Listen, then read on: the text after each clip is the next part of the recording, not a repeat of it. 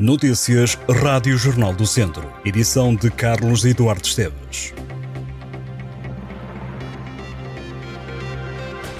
Quatro pessoas acabaram detidas nos últimos dias em Viseu, duas por conduzirem embriagadas, uma por posse de droga e outra por conduzir sem carta. Um jovem de 19 anos foi apanhado com 22 doses individuais de AX durante um policiamento feito nas festividades académicas.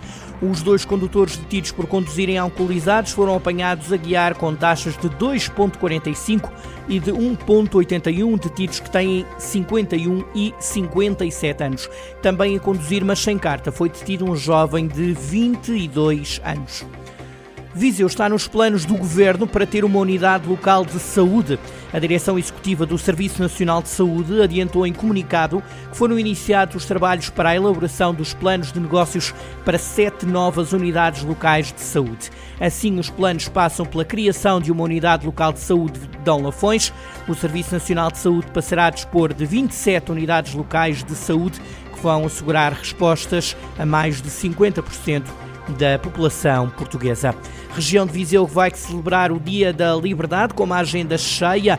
Músicas, assembleias municipais, conversas e homenagens fazem parte dos programas de festas em Carregal do Sal, o destaque vai para uma homenagem à professora Amélia Pina, com a atribuição do nome de Amélia Pina, um jardim, e da deposição de uma coroa de flores em memória dos antigos combatentes. Já em Sinfãs vai comemorar-se os 49 anos da Revolução dos Cravos com música, com a atuação da Orquestra de Sopros e Coro da Academia de Artes de Sinfãs. Em Moimenta da Beira o programa inclui um desfile de bandas filarmónicas pelo centro da vila de Moimenta às duas e meia da tarde e a partir das três e meia haverá um concerto na Praça do Município.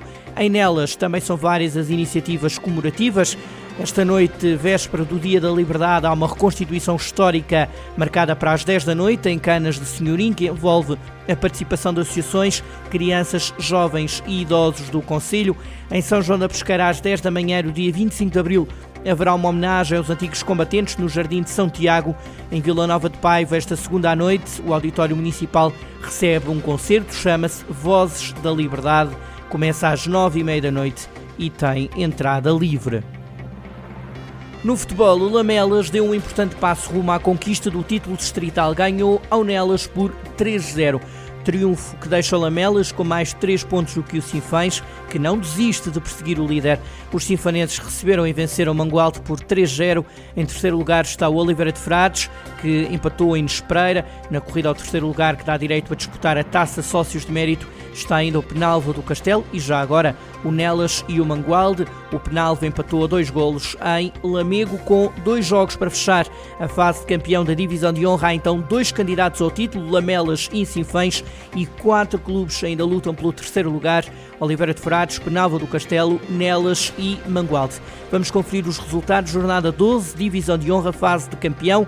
Lamelas 3, Nelas 0, Lamego 2, Penalva do Castelo 2, Nespereira 1, Oliveira de Frades 1 e Sinfãs 3, Mangualde 0. Não vivem dias fáceis as equipas de futsal do distrito e, por consequência, a modalidade na região. Depois de confirmada a descida do São Martinho de Mouros aos distritais de futsal, vindo da terceira divisão, também o ABC de Nelas desceu. Os nolenses caíram para a terceira divisão depois de terem sido goleados por 6-1 pelo Nogueiró Tenões. O Viseu 2001 não vive dias fáceis no segundo escalão do futsal nacional. Os vizienses foram goleados pelo AMSAC por 5-0 em Viseu, derrota que deixa os vizienses abaixo da linha de água e em situação muito delicada, mas apesar de tudo não irreversível, porque o Viseu 2001 está em sexto lugar, tem 11 pontos, menos 4 do que a primeira equipa acima da linha de água e estão a faltar ainda 4 jogos para o fim, 12 pontos em cima da mesa. As lesões do futebol são o mote para uma palestra que será dada esta noite nas termas de São Pedro do Sul. Uma lesão, sobretudo nos escalões não profissionais, é sempre um drama vivido por um atleta. Por isso, diz António Raposo, médico fisiatra e especialista em medicina desportiva, é importante explicar aos treinadores as melhores práticas para prevenir lesões e recuperar um jogador. António Raposo lembra que os clubes das distritais não vivem de milhões, mas de pessoas, e o que é muito importante é que os jogadores se lesionem o menos possível e que, quando acontece, sejam bem orientados. António Raposo assinala que as lesões não se alteraram, o que mudou foi o maior número de lesões, além de um diagnóstico melhorado. Numa ação organizada pela Futelafões e pela União Desportiva Sampedrense, além do médico António Raposo, estará presente como orador Pedro Joel Coelho, fisioterapeuta, coordenador do Departamento Médico do Clube Desportivo de Tondela. Estas e outras notícias em jornaldocentro.pt